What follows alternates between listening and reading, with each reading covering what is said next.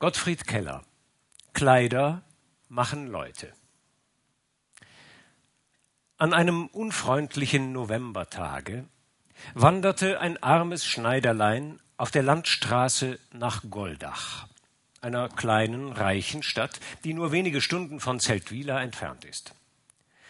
Der Schneider trug in seiner Tasche nichts als einen Fingerhut, welchen er in Ermangelung irgendeiner Münze unablässig zwischen den Fingern drehte, wenn er der Kälte wegen die Hände in die Hosen steckte, und die Finger schmerzten ihn ordentlich von diesem Drehen und Reiben. Denn er hatte wegen des Falliments, des Bankrotts irgendeines Seldwyler Schneidermeisters seinen Arbeitslohn mit der Arbeit zugleich verlieren und auswandern müssen. Er hatte noch nichts gefrühstückt als einige Schneeflocken, die ihm in den Mund geflogen, und er sah noch weniger ab, wo das geringste Mittagbrot herwachsen sollte. Das Fechten, also Schnorren oder Betteln, fiel ihm äußerst schwer. Ja, schien ihm gänzlich unmöglich, weil er über seinem schwarzen Sonntagskleide, welches sein einziges war, einen weiten, dunkelgrauen Radmantel trug, mit schwarzem Samt ausgeschlagen, der seinem Träger ein edles und romantisches Aussehen verlieh, zumal dessen lange schwarze Haare und Schnurrbärtchen sorgfältig gepflegt waren und er sich blasser, aber regelmäßiger Gesichtszüge erfreute. Solcher Habitus war ihm zum Bedürfnis geworden, ohne dass er etwas Schlimmes oder Betrügerisches dabei im Schilde führte. Vielmehr war er zufrieden, wenn man ihn nur gewähren und im Stillen seine Arbeit verrichten ließ. Aber Lieber wäre er verhungert, als dass er sich von seinem Radmantel und von seiner polnischen Pelzmütze getrennt hätte, die er ebenfalls mit großem Anstand zu tragen wusste. Er konnte deshalb nur in größeren Städten arbeiten, wo solches nicht zu sehr auffiel. Wenn er wanderte und keine Ersparnisse mitführte, geriet er in die größte Not. Näherte er sich einem Hause, so betrachteten ihn die Leute mit Verwunderung und Neugierde, und erwarteten eher alles andere, als dass er betteln würde. So erstarben ihm, da er überdies nicht beredt war, die Worte im Munde. Also, dass er der Märtyrer seines Mantels war und Hunger litt, so schwarz wie des letztern Sammetfutter. Als er bekümmert und geschwächt eine Anhöhe hinaufstieg, stieß er auf einen neuen und bequemen Reisewagen, welchen ein herrschaftlicher Kutscher in Basel abgeholt hatte und seinem Herrn überbrachte, einem fremden Grafen, der irgendwo in der Ostschweiz auf einem gemieteten oder angekauften alten Schlosse saß. Der Wagen war mit allerlei Vorrichtungen zur Aufnahme des Gepäcks versehen und schien deswegen schwer bepackt zu sein, obgleich alles leer war. Der Kutscher ging wegen des steilen Weges neben den Pferden und als er, oben angekommen, den Bock wieder bestieg, fragte er den Schneider, ob er sich nicht in den leeren Wagen setzen wolle, denn es fing eben an zu regnen, und er hatte mit einem Blicke gesehen, dass der Fußgänger sich matt und kümmerlich durch die Welt schlug. Derselbe nahm das Anerbieten dankbar und bescheiden an, worauf der Wagen rasch mit ihm von dannen rollte und in einer kleinen Stunde stattlich und donnernd durch den Torbogen von Goldach fuhr. Vor dem ersten Gasthofe, zur Waage genannt, hielt das vornehme Fuhrwerk plötzlich, und alsogleich zog der Hausknecht so heftig an der Glocke, dass der Draht beinahe entzweiging. Da stürzten Wirt und Leute herunter und rissen den Schlag auf. Kinder und Nachbarn umringten den prächtigen Wagen, neugierig, welch ein Kern sich aus so unerhörter Schale enthülsen werde und als der verdutzte Schneider endlich hervorsprang in seinem Mantel, blass und schön und schwermütig zur Erde blickend, schien er ihnen wenigstens ein geheimnisvoller Prinz oder Grafensohn zu sein. Der Raum zwischen dem Reisewagen und der Pforte des Gasthauses war schmal und im Übrigen der Weg durch die Zuschauer ziemlich gesperrt. Mochte es nun der Mangel an Geistesgegenwart oder an Mut sein, den Haufen zu durchbrechen und einfach seines Weges zu gehen, er tat dieses nicht, sondern ließ sich willenlos in das Haus und die Treppe hinangeleiten und bemerkte seine neue, seltsame Lage erst recht, als er sich in einen wohnlichen Speisesaal versetzt sah und ihm sein ehrwürdiger Mantel dienstfertig abgenommen wurde. Der Herr wünscht zu speisen, hieß es, gleich wird serviert, es ist eben gekocht. Ohne eine Antwort abzuwarten, lief der Wagwirt in die Küche und rief In drei Teufelsnamen. Nun haben wir nichts als Rindfleisch und die Hammelskeule. Die Rebhuhnpastete darf ich nicht anschneiden, da sie für die Abendherren bestimmt und versprochen ist. So geht es. Den einzigen Tag, wo wir keinen Gast erwarten und nichts da ist, muss ein solcher Herr kommen.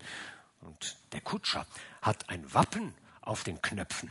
Und der Wagen ist wie der eines Herzogs und der junge Mann mag kaum den Mund öffnen vor Vornehmheit. Doch die ruhige Köchin sagte, nun, was ist denn da zu lamentieren, Herr? Die Pastete tragen Sie nur kühn auf, die wird er doch nicht aufessen. Die Abendherren bekommen sie dann portionenweise. Sechs Portionen wollen wir schon noch herauskriegen. Sechs Portionen? Ihr vergesst wohl, dass die Herren sich satt zu essen gewohnt sind, meinte der Wirt. Allein die Köchin fuhr unerschüttert fort. Das sollen sie auch. Man lässt noch schnell ein halbes Dutzend Koteletts holen, die brauchen wir sowieso für den Fremden, und was er übrig lässt, schneide ich in kleine Stückchen und menge sie unter die Pastete. Lassen Sie mich nur machen. Doch der wackere Wirt sagte ernsthaft Köchin. Ich habe euch schon einmal gesagt, dass dergleichen in dieser Stadt und in diesem Hause nicht angeht. Wir leben hier solid und ehrenfest und vermögen es. Ei der Tausend, ja, ja, rief die Köchin, wenn man sich denn nicht zu helfen weiß, so opfere man die Sache.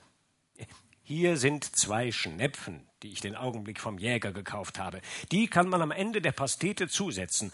Eine mit Schnepfen gefüllte Rebhuhnpastete werden die Leckermäuler nicht beanstanden. Sodann sind auch die Forellen da, und da kocht auch schon die Brühe im Pfännchen. So haben wir also einen Fisch, das Rindfleisch, das Gemüse mit den Koteletts, den Hammelsbraten und die Pastete. Geben Sie nur den Schlüssel, dass man das Eingemachte und den Dessert herausnehmen kann. Liebe Köchin, ihr wisst, ich habe meiner seligen Frau am Todbette versprechen müssen, den Schlüssel immer in Händen zu behalten. Hier sind die Gurken und hier die Kirschen, hier die Birnen und hier die Aprikosen. Aber das alte Konfekt darf man nicht mehr aufstellen. Geschwind soll die Liese zum Zuckerbäck laufen und frisches Backwerk holen. Drei Teller. Und wenn er eine gute Torte hat, soll er sie auch gleich mitgeben. Aber Herr, Sie können ja dem einzigen Gaste das nicht alles aufrechnen. Das schlägt's beim besten Willen nicht heraus. Tut nichts. Es ist um die Ehre. Das bringt mich nicht um. Aber dafür soll ein großer Herr, wenn er durch unsere Stadt reist, sagen können, er habe ein ordentliches Essen gefunden. Es soll nicht heißen, wie von den Wirten zu Seldwyl, die alles Gute selber fressen und den Fremden die Knochen vorsetzen. Also frisch, munter, sputet euch allerseits. Während dieser umständlichen Zubereitungen befand sich der Schneider in der peinlichsten Angst, da der Tisch mit glänzendem Zeuge gedeckt wurde und so heiß sich der ausgehungerte Mann vor kurzem noch einiger Nahrung gesehnt hatte, so ängstlich wünschte er jetzt der drohenden Mahlzeit zu entfliehen. Endlich fasste er sich einen Mut, nahm seinen Mantel um, setzte die Mütze auf und begab sich hinaus, um den Ausweg zu gewinnen. Da er aber in seiner Verwirrung und in dem weitläufigen Hause die Treppe nicht gleich fand, so glaubte der Kellner, jener suche eine gewisse Bequemlichkeit und rief Erlauben Sie gefälligst, mein Herr, ich werde Ihnen den Weg weisen und führte ihn durch einen langen Gang, der nirgend anders endigte als vor einer schön lackierten Türe, auf welcher eine zierliche Inschrift angebracht war. Also ging der Mantelträger ohne Widerspruch, sanft wie ein Lämmlein dort hinein und schloss ordentlich hinter sich zu. Dort lehnte er sich seufzend an die Wand und wünschte, der goldenen Freiheit der Landstraße wieder teilhaftig zu sein, welche ihm jetzt, so schlecht das Wetter war, als das höchste Glück erschien. Doch verwickelte er sich jetzt in die erste selbsttätige Lüge, weil er in dem verschlossenen Raume ein wenig verweilte, und er betrat hiermit den abschüssigen Weg des Bösen. Unterdessen rief der Wirt, der ihn gesehen hatte, im Mantel dahingehen, der Herr friert. Heizt mir ein im Saal. Wo ist die Liese? Wo ist die Anne? Rasch, einen Korb Holz in den Ofen und einige Hände voll Späne, dass es brennt. Zum Teufel sollen die Leute in der Waage im Mantel zu Tisch sitzen? Und als der Schneider wieder aus dem langen Gange hervorgewandelt kam, melancholisch wie der umgehende Ahnherr eines Stammschlosses, begleitete ihn der Wirt mit hundert Komplimenten und Handreibungen wiederum in den verwünschten Saal hinein. Dort wurde er ohne ferneres Verweilen an den Tisch gebeten, der Stuhl zurechtgerückt, und da der Duft der kräftigen Suppe, dergleichen er lange nicht gerochen, ihn vollends seines Willens beraubte, so ließ er sich in Gottes Namen nieder und tauchte den schweren Löffel in die braungoldene Brühe. In tiefem Schweigen erfrischte er seine matten Lebensgeister und wurde mit achtungsvoller Stille und Ruhe bedient. Als er den Teller geleert hatte und der Wirt sah, dass es ihm so wohl schmeckte, munterte er ihn höflich auf, noch einen Löffel voll zu nehmen, das sei gut bei dem rauen Wetter. Nun wurde die Forelle aufgetragen, mit Grünem bekränzt, und der Wirt legte ein schönes Stück vor. Doch der Schneider wagte in seiner Blödigkeit nicht das blanke Messer zu brauchen, sondern hantierte schüchtern und zimperlich mit der silbernen Gabel daran herum. Das bemerkte die Köchin, welche zur Türe hereinguckte, um den großen Herrn zu sehen, und sie sagte zu den Umstehenden, Gelobt sei Jesus Christus, der weiß noch einen feinen Fisch zu essen, wie es sich gehört. Der sägt nicht mit dem Messer in dem zarten Wesen herum, wie wenn er ein Kalb schlachten wollte. Das ist ein Herr von großem Hause, darauf wollte ich schwören, wenn es nicht verboten wäre. Und wie schön und traurig er ist. Ah, gewiss ist er in ein armes Fräulein verliebt, das man ihm nicht lassen will. Ja, ja, die vornehmen Leute haben auch ihre Leiden. Inzwischen sah der Wirt, dass der Gast nicht trank und sagte ehrerbietig, O Gott, der Herr mögen den Tischwein nicht Befehlen Sie vielleicht ein Glas guten Bordeaux, den ich bestens empfehlen kann? Da beging der Schneider den zweiten selbsttätigen Fehler, indem er aus Gehorsam Ja statt Nein sagte. Und alsobald verfügte sich der Wagwirt in den Keller, um eine ausgesuchte Flasche zu holen, denn es lag ihm alles daran, dass man sagen könne, es sei etwas Rechtes im Ort zu haben. Als der Gast von dem eingeschenkten Weine wiederum aus bösem Gewissen ganz kleine Schlücklein nahm, lief der Wirt voll Freuden in die Küche, schnalzte mit der Zunge und rief Hol mich der Teufel, der versteht's, der schlürft meinen guten Wein auf die Zunge, wie man einen Dukaten auf die Goldwaage legt. Gelobt sei Jesus Christus, sagte die Köchin, ich hab's ja behauptet, dass er's versteht. So nahm die Mahlzeit denn ihren Verlauf, und zwar sehr langsam, weil der arme Schneider immer zimperlich und unentschlossen aß und trank und der Wirt, um ihm Zeit zu lassen, die Speisen genugsam stehen ließ. Trotzdem war es nicht der Rede wert, was der Gast bis jetzt zu sich genommen. Aber nun begann der Hunger, der immerfort so gefährlich gereizt wurde, den Schrecken zu überwinden. Und als die Pastete von Rebhühnern erschien, schlug die Stimmung des Schneiders gleichzeitig um. Und ein fester Gedanke begann sich in ihm zu bilden. Es ist jetzt einmal, wie es ist, sagte er sich. Nun wäre ich ein Tor, wenn ich die kommende Schande und Verfolgung ertragen wollte, ohne mich dafür satt gegessen zu haben. Also komme, was der wolle. Was ich einmal im Leibe habe, kann mir kein König wieder rauben. Gesagt, getan. Mit dem Mute der Verzweiflung hieb er in die leckere Pastete, ohne an ein Aufhören zu denken, so dass sie in weniger als fünf Minuten zur Hälfte geschwunden war und die Sache für die Abendleute sehr bedenklich zu werden schien.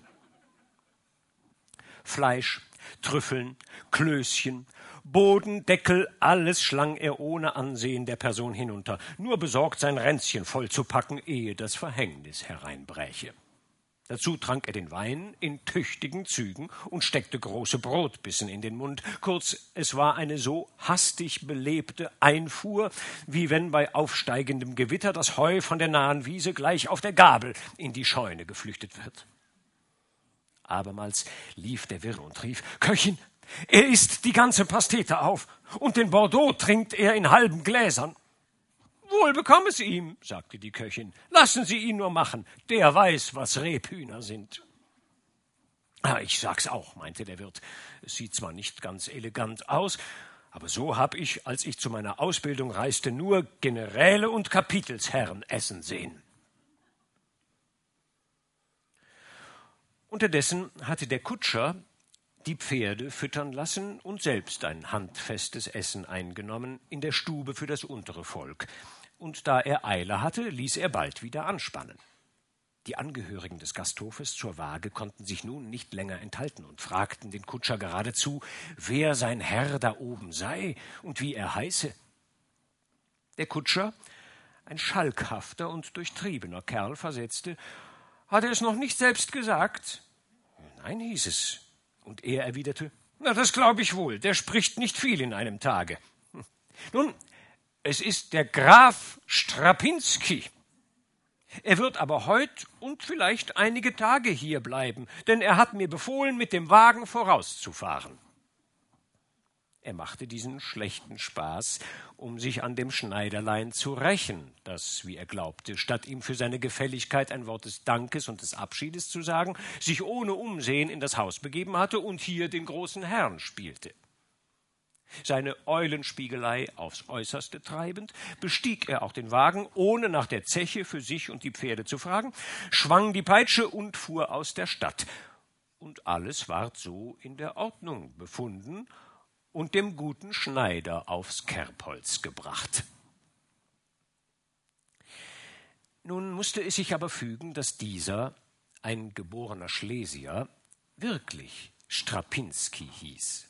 Wenzel Strapinski. Mochte es nun der Zufall sein, oder mochte der Schneider sein Wanderbuch im Wagen hervorgezogen, dort vergessen und der Kutscher es zu sich genommen haben genug, als der Wirt freudestrahlend und händereibend vor ihn hintrat und fragte, ob der Herr Graf Strapinski zum Nachtisch ein Glas alten Tokaja oder ein Glas Champagner nehme und ihm meldete, dass die Zimmer soeben zubereitet würden, da erblaßte der arme Strapinski und erwiderte gar nichts. Höchst interessant, brummte der Wirt für sich, indem er abermals in den Keller eilte und nicht nur ein Fläschchen Tokaja, sondern auch ein Krügelchen Boxbeutel holte und eine Champagnerflasche schlechthin unter den Arm nahm. Bald sah Strapinski einen kleinen Wald von Gläsern vor sich, aus welchem der Champagnerkelch wie eine Pappel emporragte. Das glänzte, klingelte und duftete gar seltsam vor ihm, und was noch seltsamer war, der arme, aber zierliche Mann griff nicht ungeschickt in das Wäldchen hinein und goss, als er sah, dass der Wirt etwas Rotwein in seinen Champagner tat, einige Tropfen Tokaja in den seinigen. Inzwischen war der Stadtschreiber und der Notar gekommen, um den Kaffee zu trinken und das tägliche Spielchen um denselben zu machen. Bald kam auch der ältere Sohn des Hauses Häberlin und Kompanie, der jüngere des Hauses Pütschli Nievergelt, sowie der Buchhalter einer großen Spinnerei, Herr Melchior Böhni.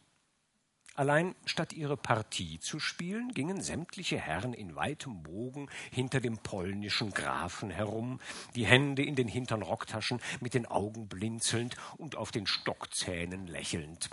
Also das sollte ein polnischer Graf sein?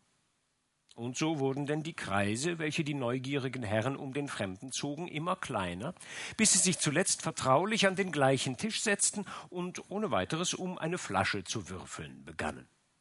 Doch tranken sie nicht zu viel, da es noch früh war. Dagegen galt es, einen Schluck trefflichen Kaffee zu nehmen und dem Polacken, wie sie den Schneider bereits heimlich nannten, mit gutem Rauchzeug aufzuwarten, damit er immer mehr röche, wo er eigentlich wäre. Darf ich dem Herrn Grafen eine ordentliche Zigarre anbieten? Ich habe sie von meinem Bruder auf Kuba direkt bekommen, sagte der eine. Die Herren Polen lieben auch eine gute Zigarette. Hier ist echter Tabak aus Smyrna. Mein Kompagnon hat ihn gesendet, rief der andere. Dieser aus Damaskus ist noch viel feiner, Herr Graf, rief der dritte. Unser dortiger Prokurist hat ihn für mich besorgt. Der vierte aber streckte einen ungefügen Zigarrenbengel dar, indem er schrie Wenn Sie etwas ganz Ausgezeichnetes wollen, so versuchen Sie diese Pflanzerzigarre aus Virginien, selbst gezogen, selbst gemacht und durchaus nicht käuflich. Strapinski lächelte sauersüß, sagte nichts und war bald in feine Duftwolken gehüllt, welche von der hervorbrechenden Sonne lieblich versilbert wurden. Der Himmel entwölkte sich in weniger als einer Viertelstunde, der schönste Herbstnachmittag trat ein, und es wurde beschlossen, auszufahren, den fröhlichen Amtsrat auf seinem Gute zu besuchen und seinen neuen Wein, den roten Sauser, zu kosten. Pütschli Nievergelt Sohn sandte nach seinem Jagdwagen, der Wirt ließ ebenfalls anspannen, man lud den Grafen zuvorkommend ein, sich anzuschließen und die Gegend etwas kennenzulernen. Der Wein hatte seinen Witz erwärmt. Er überdachte schnell, dass er bei dieser Gelegenheit am besten sich unbemerkt entfernen und seine Wanderung fortsetzen könne. Den Schaden sollten die törichten und zudringlichen Herren an sich selbst behalten. Er nahm daher die Einladung mit einigen höflichen Worten an und bestieg mit dem jungen Pütschli den Jagdwagen. Nun war es eine weitere Fügung, dass der Schneider seine Militärzeit bei den Husaren abgedient hatte und demnach genugsam mit Pferden umzugehen verstand. Wie daher sein Gefährte höflich fragte, ob er vielleicht fahren möge, ergriff er sofort Zügel und Peitsche und fuhr in schulgerechter Haltung in raschem Trabe durch das Tor und auf der Landstraße dahin, so dass die Herren einander ansahen und flüsterten Es ist richtig, es ist jedenfalls ein großer Herr. In einer halben Stunde war das Gut des Amtsrates erreicht. Strapinski fuhr in einem prächtigen Halbbogen auf und ließ die Pferde aufs Beste anprallen. Man sprang von den Wagen, der Amtsrat kam herbei, und alsobald war auch schon der Tisch mit einem halben Dutzend Karaffen voll karneolfarbigen Sausers besetzt. Das heiße, gärende Getränk wurde fröhlich in Angriff genommen, während der Hausherr im ganzen Hause die Kunde herumtrug, es sei ein vornehmer Graf da, ein Polacke und eine feinere Bewirtung vorbereitete. Nun, die Überzeugung der Herren, dass sie es mit einem echten Grafen zu tun haben, wächst in der folgenden Szene, da man Karten spielt und sich angeregt unterhält während der überrumpelte Schneider wortlos zwischen den Herren sitzt, wie ein kränkelnder Fürst, so heißt es, vor welchem die Hofleute ein angenehmes Schauspiel aufführen.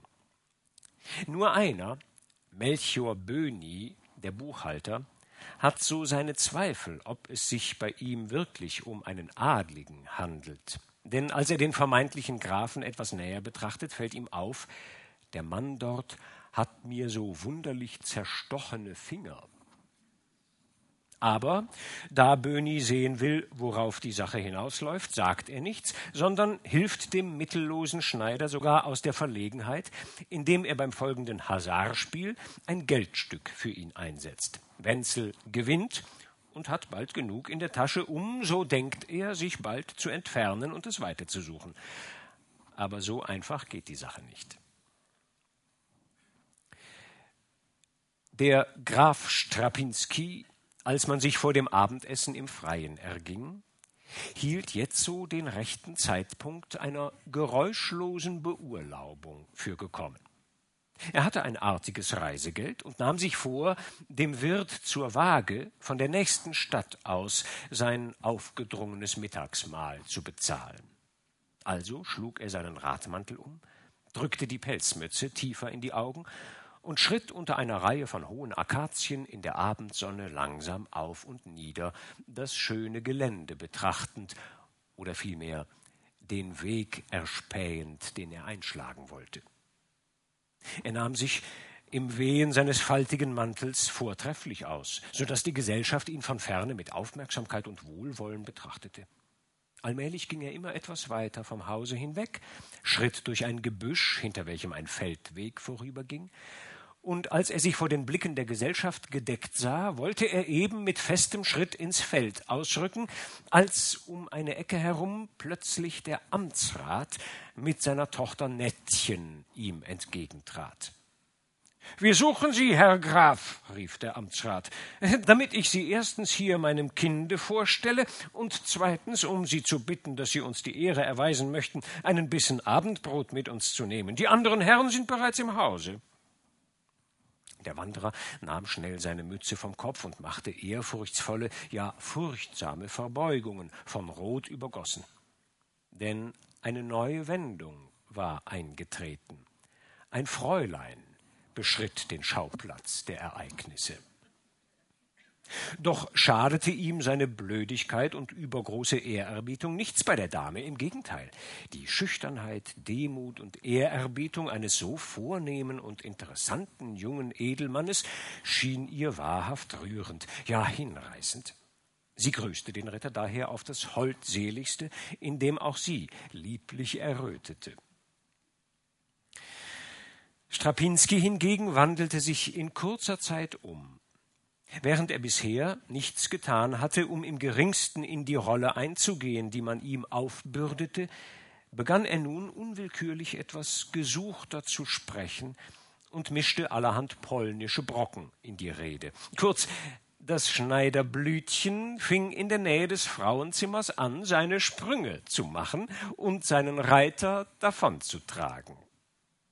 Am Tisch erhielt er den Ehrenplatz neben der Tochter des Hauses, denn die Mutter war gestorben.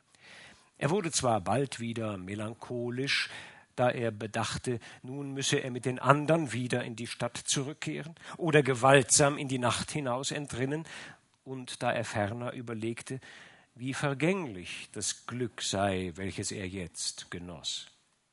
Aber dennoch empfand er dies Glück und sagte sich im Voraus, ach, Einmal wirst du doch in deinem Leben etwas vorgestellt und neben einem solchen höheren Wesen gesessen haben. Da man guter Dinge war, sangen ein paar Gäste Lieder, die in den dreißiger Jahren Mode waren, und der Graf wurde gebeten, auch ein polnisches Lied zu singen. Der Wein überwand seine Schüchternheit endlich. Er hatte einst einige Wochen im Polnischen gearbeitet und wusste einige polnische Worte, sogar ein Volksliedchen auswendig, ohne ihres Inhaltes bewusst zu sein, gleich einem Papagei. Also sang er, und mit einer Stimme, welche wie von einem geheimen Kummer leise zitterte, auf Polnisch Hunderttausend Schweinepferchen von der Desna bis zur Weichsel und Katinka, dieses Saumensch geht im Schmutz bis an die Knöchel. Hunderttausend Ochsen brüllen auf Wolyniens grünen Weiden und Katinka, ja, Katinka, glaubt, ich sei in sie verliebt. Bravo, bravo, riefen alle Herren mit den Händen klatschend, und Nettchen sagte gerührt, ach, das Nationale ist immer so schön. Glücklicherweise verlangte niemand die Übersetzung dieses Gesanges. Mit dem Überschreiten solchen Höhepunktes der Unterhaltung brach die Gesellschaft auf. Der Schneider wurde wieder eingepackt und sorgfältig nach Goldach zurückgebracht. Vorher hatte er aber versprechen müssen, nicht ohne Abschied davon zu reisen. Im Gasthof zur Waage wurde noch ein Glas Punsch genommen, jedoch Strapinski war erschöpft und verlangte nach dem Bette. Der Wirt selbst führte ihn auf seine Zimmer, deren Stattlichkeit er kaum mehr beachtete. Aber da stand er nun ohne alle und jede Habseligkeit mitten auf seinem schönen Teppich, als der Wirt plötzlich den Mangel an Gepäck entdeckte und sich vor die Stirne schlug. Dann lief er schnell hinaus, rief Kellner und Hausknechte herbei, wortwechselte mit ihnen, kam wieder und beteuerte Es ist richtig, Herr Graf, man hat vergessen, ihr Gepäck abzuladen, auch das Notwendigste fehlt.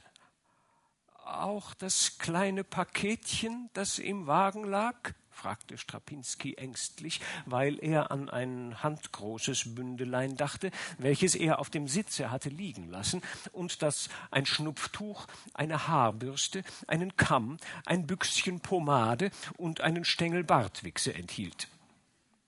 Auch dieses fehlt, es ist gar nichts da, sagte der Wirt erschrocken, weil er darunter etwas sehr Wichtiges vermutete. Man muss sogleich dem Kutscher einen Expressen nachschicken, rief er eifrig. Ich werde das besorgen. Doch der Herr Graf fiel ihm ebenso erschrocken in den Arm und sagte Lassen Sie, es darf nicht sein. Man muss meine Spur verlieren für einige Zeit, setzte er hinzu, selbst betreten über diese Erfindung. Der Wirt ging erstaunt zu den punschtrinkenden Gästen, erzählte ihnen den Fall und schloss mit dem Ausspruche, dass der Graf unzweifelhaft ein Opfer politischer oder der Familienverfolgung sein müsse, denn um diese Zeit wurden viele Polen und andere Flüchtlinge wegen gewaltsamer Unternehmungen des Landes verwiesen. Strapinski aber tat einen guten Schlaf, und als er spät erwachte, harrten eine Anzahl Dienstboten im Zimmer, um Körbe und Koffer, angefüllt mit feiner Wäsche, mit Kleidern, mit Zigarren, mit Büchern, mit Stiefeln, mit Schuhen, mit Sporen, mit Reitpeitschen, mit Pelzen, mit Mützen, mit Hüten, mit Socken, mit Strümpfen, mit Pfeifen, mit Flöten und Geigen abzugeben von Seiten der gestrigen Freunde, mit der angelegentlichen Bitte, sich dieser Bequemlichkeiten einstweilen bedienen zu wollen. Diese Leute waren nichts weniger als lächerlich oder einfältig, sondern umsichtige Geschäftsmänner.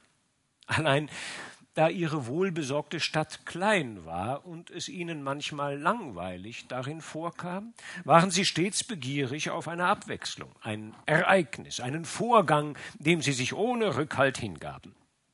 Der vierspännige Wagen, das Aussteigen des Fremden, sein Mittagessen, die Aussage des Kutschers, waren so einfache und natürliche Dinge, dass die Goldacher ein Ereignis darauf aufbauten wie auf einen Felsen. Strapinski ergab sich in das Ding und stieg von seinen Zimmern herunter auf die Straße, um sich die Stadt zu besehen, in welcher es ihm so wohl erging. Das Schicksal machte ihn mit jeder Minute größer. Mit ganz anderer Miene besah er sich die Stadt, als wenn er um Arbeit darin ausgegangen wäre. Dieselbe bestand größtenteils aus schönen, festgebauten Häusern, welche alle mit steinernen oder gemalten Sinnbildern geziert und mit einem Namen versehen waren. In diesen Benennungen war die Sitte der Jahrhunderte deutlich zu erkennen. Das Mittelalter spiegelte sich ab in den ältesten Häusern. Da hieß es zum Schwert, zum Eisenhut, zum Harnisch, zur Armbrust, zum Ritter und dergleichen. Die Zeit der Aufklärung und der Philanthropie war deutlich zu lesen in den moralischen Begriffen, welche in schönen Goldbuchstaben über den neueren Haustüren erglänzten, wie zur Eintracht, zur Redlichkeit, zur alten Unabhängigkeit, zur neuen Unabhängigkeit, zur Bürgertugend A, zur Bürgertugend B, zur Liebe, zur Hoffnung, zum Wiedersehen eins und zwei, zum Frohsinn, zur inneren Rechtlichkeit, zur äußeren Rechtlichkeit, zum Landeswohl und so weiter. Alles dieses machte einen wunderbaren Eindruck auf Strapinski. Denn als er die Aufschriften der Häuser las, war er der Meinung, sie bezögen sich auf die besonderen Geheimnisse und Lebensweisen jedes Hauses, so dass zum Beispiel das Sinnbild der Waage, in welchem er wohnte, bedeute, dass dort das ungleiche Schicksal abgewogen und ausgeglichen und zuweilen ein reisender Schneider zum Grafen gemacht würde. Er geriet auf seiner Wanderung auch vor das Tor, und wie er nun so über das freie Feld hinblickte, meldete sich zum letzten Male der pflichtgemäße Gedanke, seinen Weg unverweilt fortzusetzen. Hinter ihm funkelte die Stadt. Glück, Genuss und Verschuldung winkten dort. Von der Feldseite her aber glänzte die freie Ferne. Arbeit, Entbehrung und Armut harrten dort, aber auch ein gutes Gewissen und ein ruhiger Wandel. Dieses fühlend, wollte er denn auch entschlossen ins Feld abschwenken. Im gleichen Augenblicke jedoch rollte ein rasches Fuhrwerk heran. Es war das Fräulein von gestern, welches mit wehendem blauem Schleier ganz allein in einem schmucken, leichten Fuhrwerke saß, ein schönes Pferd regierte und nach der Stadt fuhr. Sobald Strapinski nur an seine Mütze griff und dieselbe demütig vor seine Brust nahm, verbeugte sich das Mädchen überaus freundlich und fuhr in großer Bewegung, das Pferd zum Galopp antreibend, davon. Strapinski aber machte unwillkürlich ganze Wendung und kehrte nach der Stadt zurück. Noch an demselben Tage galoppierte er auf dem besten Pferde der Stadt an der Spitze einer ganzen Reitergesellschaft durch die Allee, und die fallenden Blätter der Linden tanzten wie ein goldener Regen um sein verklärtes Haupt. Nun war der Geist in ihn gefahren. Zur vergnüglichen Unterhaltung der einen, welche immer gern etwas Neues sehen wollten, und zur Bewunderung der anderen, besonders der Frauen, welche nach erbaulicher Anregung dürsteten, ward er rasch zum Helden eines artigen Romanes, dessen Hauptbestandteil aber immer noch das Geheimnis war. Bei all dem erlebte Strapinski nämlich, was er früher nie gekannt. Eine schlaflose Nacht um die andere. Und es ist hervorzuheben, dass es ebenso viel die Furcht vor der Schande als armer Schneider entdeckt zu werden, als das ehrliche Gewissen war, was ihm den Schlaf raubte. Sein angeborenes Bedürfnis, etwas Zierliches und Außergewöhnliches vorzustellen, wenn auch nur in der Wahl der Kleider, hatte ihn in diesen Konflikt geführt und brachte jetzt auch jene Furcht hervor. Und sein Gewissen war insoweit mächtig, dass er beständig den Vorsatz nährte, bei guter Gelegenheit einen Grund zur Abreise zu finden und dann durch Lotteriespiel und dergleichen die Mittel zu gewinnen, aus geheimnisvoller Ferne alles zu vergüten, um was er die gastfreundlichen Goldacher gebracht hatte. Er ließ sich auch schon aus allen Städten, wo es Lotterien oder Agenten derselben gab, Lose kommen. Und eines Tages empfing er von einem fremden Kollekteur eine namhafte Summe, welche hinreichte, jenen Rettungsgedanken auszuführen.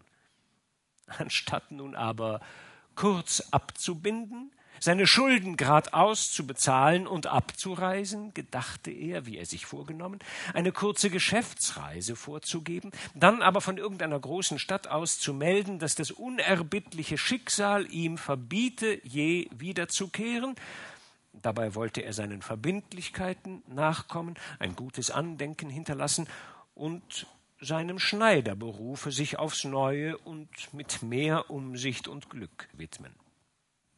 Am liebsten wäre er freilich als Schneidermeister in Goldach geblieben, allein es war klar, dass er hier nur als Graf leben konnte.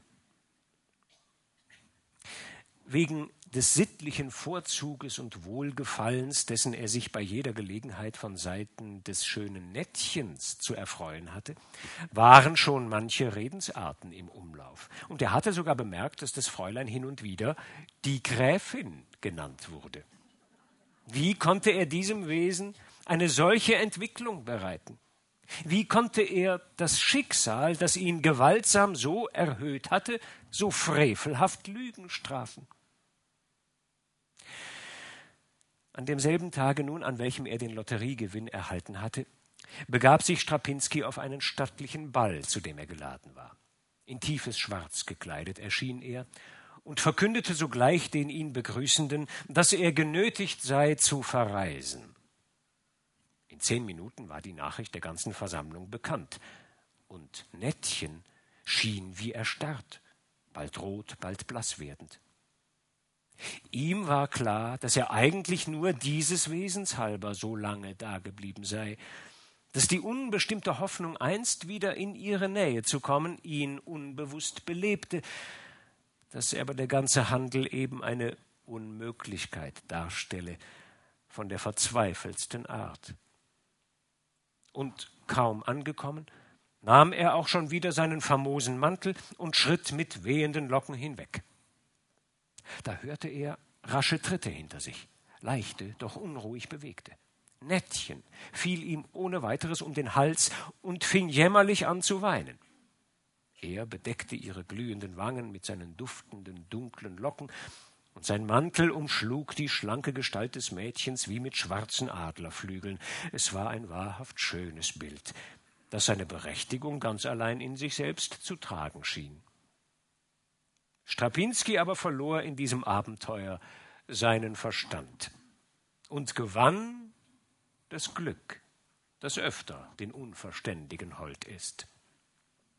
Nettchen eröffnete ihrem Vater noch in derselbigen Nacht, dass kein anderer als der Graf der ihrige sein werde.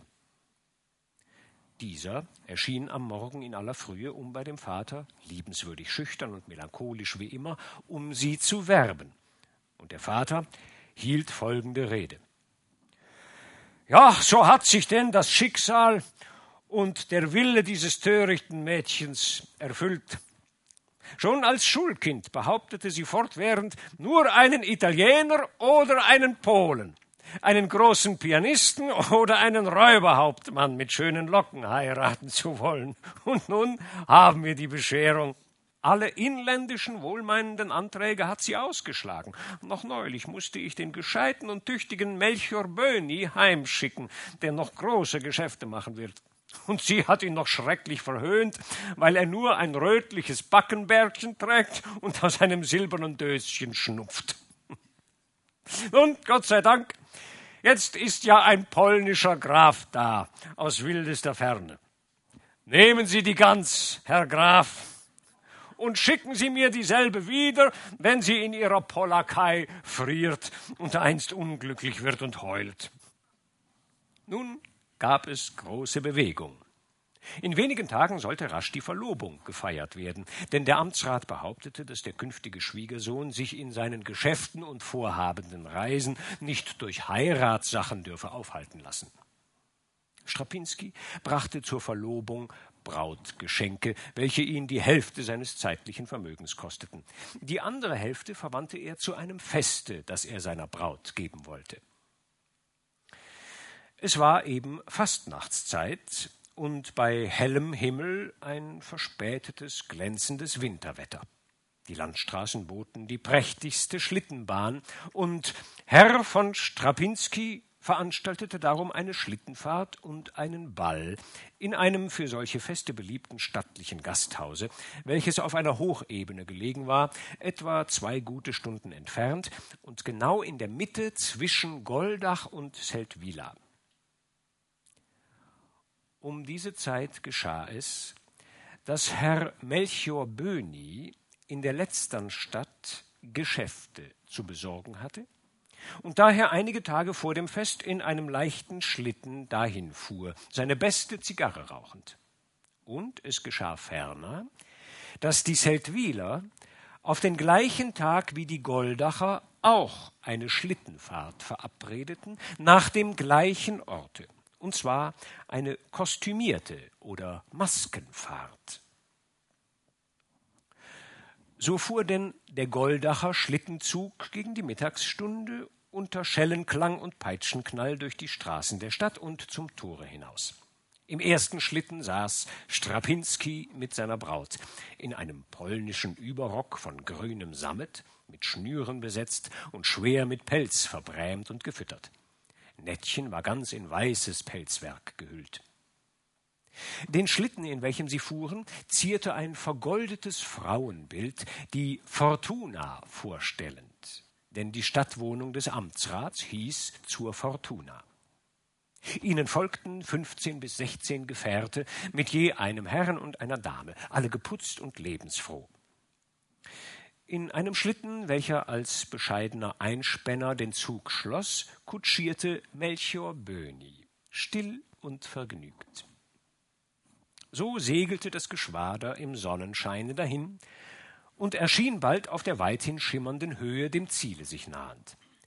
Da ertönte gleichzeitig von der entgegengesetzten Seite lustige Musik. Aus einem duftig bereiften Walde brach ein Wirrwarr von bunten Farben und Gestalten und entwickelte sich zu einem Schlittenzug von abenteuerlichem Anblick. Es schienen meist große bäuerliche Lastschlitten zu sein, je zwei zusammengebunden, um absonderlichen Gebilden und Schaustellungen zur Unterlage zu dienen.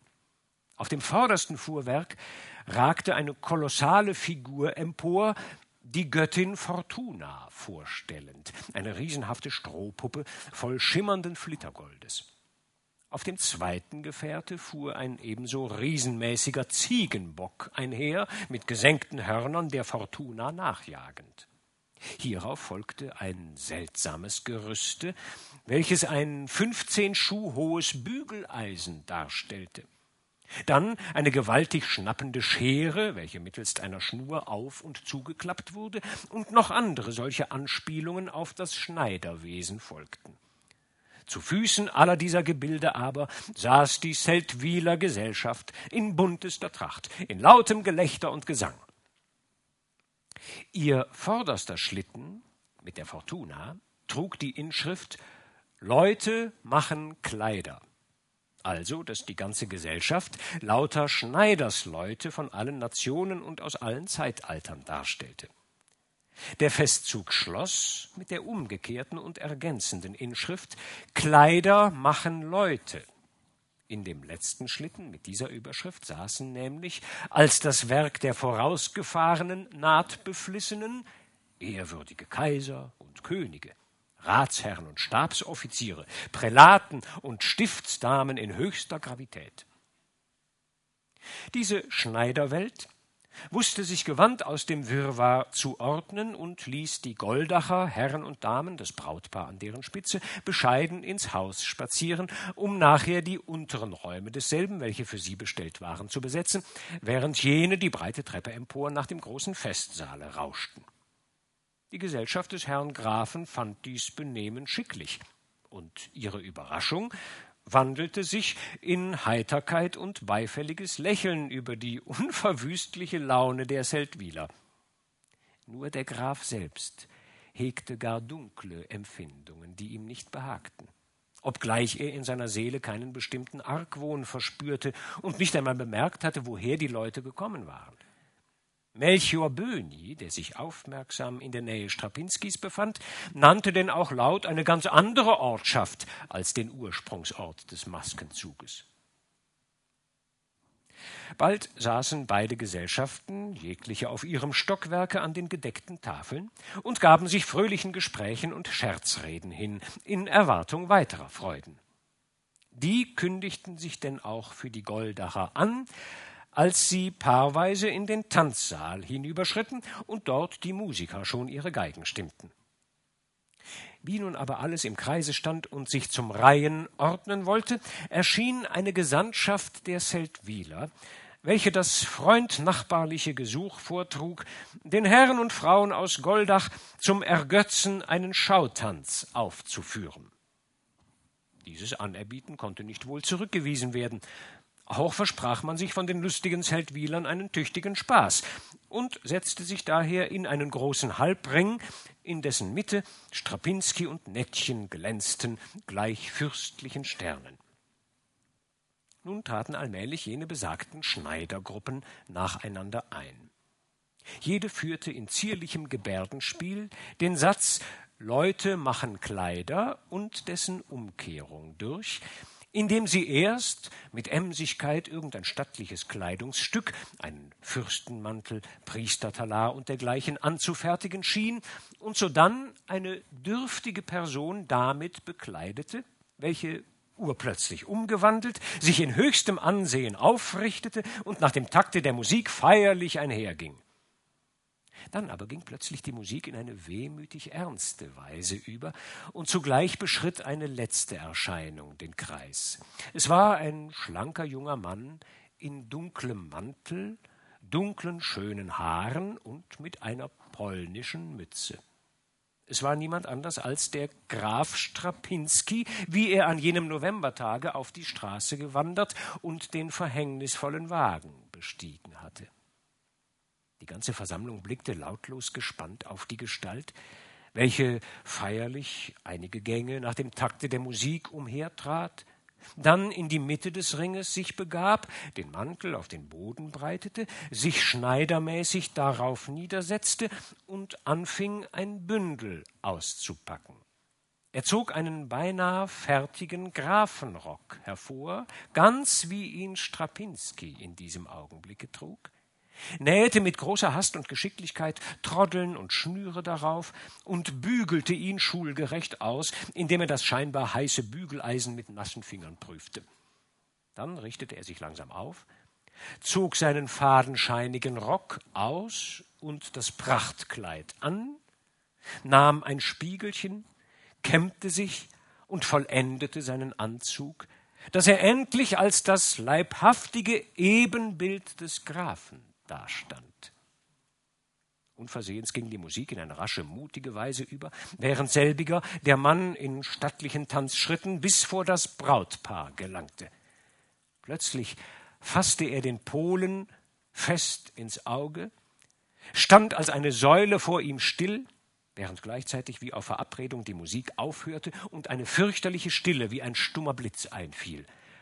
Ei, ei, ei, ei, rief er mit weithin vernehmlicher Stimme und reckte den Arm gegen den Unglücklichen aus. Sieh da, der Bruder Schlesier, der Wasserpolack, der mir aus der Arbeit gelaufen ist, weil er wegen einer kleinen Geschäftsschwankung glaubte, es sei zu Ende mit mir.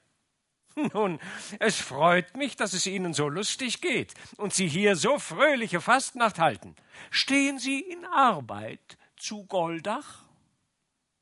Zugleich gab er dem bleich und lächelnd dasitzenden Grafensohn die Hand, welche dieser willenlos ergriff wie eine feurige Eisenstange.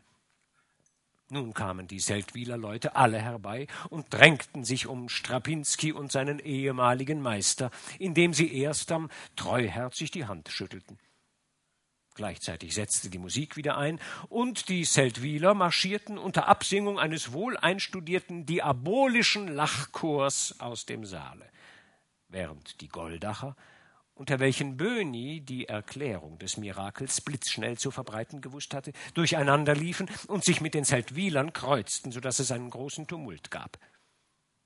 Das Paar aber saß unbeweglich auf seinen Stühlen, gleich einem steinernen, ägyptischen Königspaar, ganz still und einsam. Man glaubte den unabsehbaren, glühenden Wüstensand zu fühlen. Nettchen, weiß wie ein Marmor, wendete das Gesicht langsam nach ihrem Bräutigam und sah ihn seltsam von der Seite an. Da stand er langsam auf und ging mit schweren Schritten hinweg, die Augen auf den Boden gerichtet, während große Tränen aus denselben fielen. Er ging durch die Goldacher und Zeltwiler hindurch wie ein Toter.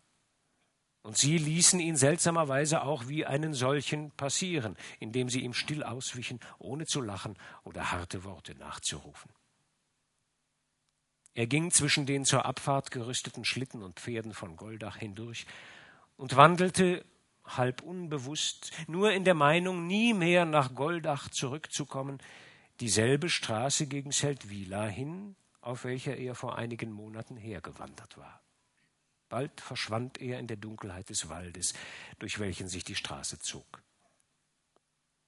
So schritt er, gesenkten Hauptes und die frierenden Hände unter die gekreuzten Arme bergend vorwärts, während seine Gedanken sich allmählich sammelten und zu einigem Erkennen gelangten.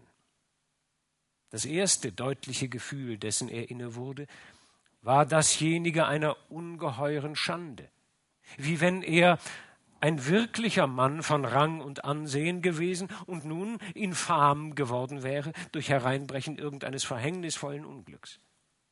Dann löste sich dieses Gefühl aber auf in eine Art Bewusstsein erlittenen Unrechtes. Er hatte sich bis zu seinem glorreichen Einzug in die verwünschte Stadt nie ein Vergehen zu Schulden kommen lassen. Und nun war er ein Betrüger geworden dadurch, dass die Torheit der Welt ihn in einem unbewachten und sozusagen wehrlosen Augenblicke überfallen und ihn zu ihrem Spielgesellen gemacht hatte.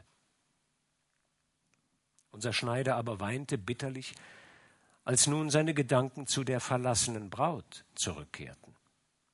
Das Unglück und die Erniedrigung zeigten ihm das verlorene Glück und machten aus dem unklar verliebten Irrgänger einen verstoßenen Liebenden. Er streckte die Arme gegen die kalt glänzenden Sterne empor und taumelte mehr, als er ging, als plötzlich ein roter Schein den Schnee um ihn her erreichte und zugleich Schellenklang und Gelächter ertönte. Es waren die Seldwyler, welche mit Fackeln nach Hause fuhren. Schon näherten sich ihm die ersten Pferde. Da raffte er sich auf, tat einen gewaltigen Sprung über den Straßenrand und duckte sich unter die vordersten Stämme des Waldes. Der tolle Zug fuhr vorbei und verhallte endlich in der dunklen Ferne, ohne dass der Flüchtling bemerkt worden war. Dieser aber nachdem er eine gute Weile reglos gelauscht hatte, streckte unvermerkt seine Glieder aus und schlief ein auf dem knisternden Schnee, während ein eiskalter Hauch von Osten heranzuwehen begann. Und nun, an dieser Stelle muss ich aus Zeitgründen wieder einige Seiten der Erzählung überspringen. Ich referiere Ihnen den Inhalt mit einigen Worten. Der arme Schneider wäre wohl erfroren dort im Straßengraben, wenn nicht Nettchen ihm gefolgt wäre. Ich muss noch zwei Worte mit ihm sprechen, nur zwei Worte, hatte sie sich selbst ermuntert, als sie im Tanzsaal aus ihrer Erstarrung erwacht war, und fragt sich nun, während sie wie schlafwandlerisch mit ihrem Schlitten durch den Schnee gen Zeltwila fährt, was sind Glück und Leben? Von was hängen sie ab? Was sind wir selbst, dass wir wegen einer lächerlichen Fastnachtslüge glücklich oder unglücklich werden? Sie findet den noch schwach atmenden Wenzel und bringt ihn wieder zu sich. Er fleht sie um Verzeihung an. Sie heißt ihn in den Schlitten steigen und fährt zu einem einsamen Bauernhof. Sie bittet die Bäuerin, eine gute Bekannte, ihnen einen starken Kaffee zu machen, und nun kommt es zu einem langen Vier-Augen-Gespräch zwischen den beiden. Nettchens erste Frage an Wenzel lautet: Wer sind Sie? Und seine Antwort: Ich bin nicht ganz so, wie ich scheine. Auf die Frage, was er mit ihr im Sinn gehabt habe, wenn sie denn geheiratet hätten, sagt er, erst zögerlich, dann klar und überzeugt, ich wäre mit dir in die weite Welt gegangen, und nachdem ich einige kurze Tage des Glückes mit dir gelebt, hätte ich dir den Betrug gestanden und mir gleichzeitig den Tod gegeben. Ja, anstatt an der Sehnsucht nach einem würdigen Dasein lebenslang zu kranken, wäre ich einen Augenblick lang groß und glücklich gewesen und hoch über allen, die weder glücklich noch unglücklich sind und die doch nie sterben diese Worte beeindrucken Nettchen sehr. Denn sie selbst hat ja an diesem Abend auch schon über das Rätsel von Glück und Unglück im Leben nachgedacht. Nachdem Wenzel ihr dann mehr oder weniger seine ganze Lebensgeschichte erzählt hat, ist sie davon überzeugt, das ist der richtige Mann. Bevor wir hören, wie die Geschichte weitergeht, ist noch eines zu erwähnen. Der verschmähte Liebhaber Nettchens, Melchior Böhni, auf dessen Initiative der Maskenzug und die Enttarnung Wenzels ja eigentlich zurückging, hatte gesehen, wie Nettchen nach der Katastrophe den Gasthof überstürzt in ihrem Schlitten verlassen hatte. Und er konnte dieser Flucht natürlich nicht so einfach zusehen. Er musste etwas unternehmen. Was, das erfahren wir später. Noch aber befinden wir uns in jenem Bauernhaus, wo Nettchen soeben Wenzels Lebensgeschichte gehört und ihn als absolut aufrichtigen und ehrlichen Menschen erkannt hat. Nach kurzem Schweigen, in dem ihre Brust sich zu heben begann, stand Nettchen auf, ging um den Tisch herum dem Manne entgegen und fiel ihm um den Hals mit den Worten Ich will dich nicht verlassen, du bist mein, und ich will mit dir gehen, trotz aller Welt. So feierte sie erst jetzt ihre rechte Verlobung aus tief entschlossener Seele, indem sie in süßer Leidenschaft ein Schicksal auf sich nahm und Treue hielt. Doch war sie keineswegs so blöde, dieses Schicksal nicht selbst ein wenig lenken zu wollen. Vielmehr fasste sie rasch und keck neue Entschlüsse. Denn sie sagte zu dem guten Wenzel, der in dem abermaligen Glückeswechsel verloren träumte, nun wollen wir gerade nach Seldwyl gehen und den dortigen, die uns zu zerstören gedachten, zeigen, dass sie uns erst recht vereinigt und glücklich gemacht haben. Dem wackern Wenzel wollte das nicht einleuchten. Er wünschte vielmehr, in unbekannte Weiten zu ziehen und geheimnisvoll romantisch dort zu leben, in stillem Glücke, wie er sagte. Allein Nettchen rief, keine Romane mehr. Wie du bist, ein armer Wandersmann, will ich mich zu dir bekennen und allen diesen Stolzen und Spöttern zum Trotze dein Weib sein. Wir wollen nach Seldwyla gehen und dort durch Tätigkeit und Klugheit die Menschen, die uns verhöhnt haben, von uns abhängig machen. Und, wie gesagt, so getan. Des Menschen Wille ist sein Himmelreich. Und da Nettchen just vor drei Tagen volljährig geworden war, konnte sie dem ihrigen folgen. In Zeltwila hielten sie vor dem Gasthause zum Regenbogen, wo noch eine Zahl jener Schlittenfahrer beim Glase saß.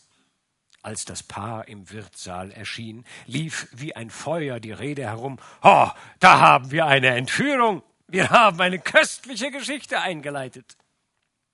Doch ging Wenzel ohne Umsehen hindurch mit seiner Braut, und nachdem diese in ihren Gemächern verschwunden war, begab er sich in den Wilden Mann, ein anderes gutes Gasthaus, und schritt stolz durch die dort ebenfalls noch hausenden Seldwyler hindurch und überließ sie ihren erstaunten Beratungen, über welchen sie sich das grimmigste Kopfweh anzutrinken genötigt waren. Auch in der Stadt Goldach lief um die gleiche Zeit schon das Wort Entführung herum.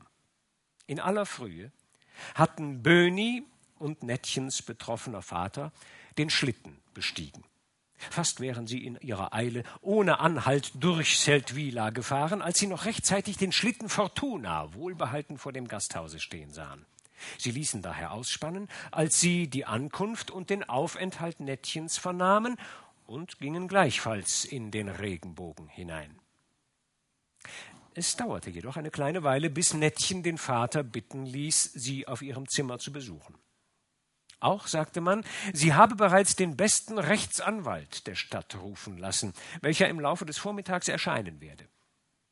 Der Amtsrat ging etwas schweren Herzens zu seiner Tochter hinauf, überlegend, auf welche Weise er das desperate Kind am besten aus der Verirrung zurückführe, und war auf ein verzweifeltes Gebaren gefasst.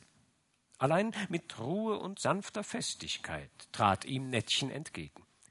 Sie dankte ihrem Vater mit Rührung für alle ihr bewiesene Liebe und Güte und erklärte sodann in bestimmten Sätzen erstens, Sie wolle nach dem Vorgefallenen nicht mehr in Goldach leben, wenigstens nicht die nächsten Jahre. Zweitens wünsche sie ihr bedeutendes mütterliches Erbe an sich zu nehmen, welches der Vater ja schon lange für den Fall ihrer Verheiratung bereitgehalten. Drittens wolle sie den Wenzel Strapinski heiraten, woran vor allem nichts zu ändern sei. Viertens wolle sie mit ihm in Zeltwila wohnen und ihm da ein tüchtiges Geschäft gründen helfen. Und fünftens und letztens werde alles gut werden. Denn sie habe sich überzeugt, dass er ein guter Mensch sei und sie glücklich machen werde. Der Amtsrat begann seine Arbeit mit der Erinnerung, dass Nettchen ja wisse, wie sehr er schon gewünscht habe, ihr Vermögen zur Begründung ihres wahren Glückes je eher, je lieber in ihre Hände legen zu können. Dann aber schilderte er mit aller Bekümmernis, die ihn seit der ersten Kunde von der schrecklichen Katastrophe erfüllte, das Unmögliche des Verhältnisses, das sie festhalten wolle und schließlich zeigte er das große Mittel, durch welches sich der schwere Konflikt allein würdig lösen lasse. Herr Melchior Böni sei es, der bereit sei, durch augenblickliches Einstehen mit seiner Person den ganzen Handel niederzuschlagen und mit seinem unantastbaren Namen ihre Ehre vor der Welt zu schützen und aufrecht zu erhalten. Aber das Wort Ehre brachte nun doch die Tochter in größere Aufregung. Sie rief, gerade die Ehre sei es, welche ihr gebiete, den Herrn Böni nicht zu heiraten, weil sie ihn nicht leiden könne. Dagegen dem armen Fremden getreu zu sein, welchem sie ihr Wort gegeben habe und den sie auch leiden könne. Nun gab es ein fruchtloses Hin und Widerreden, welches die standhafte Schöne endlich doch zum Tränenvergießen brachte.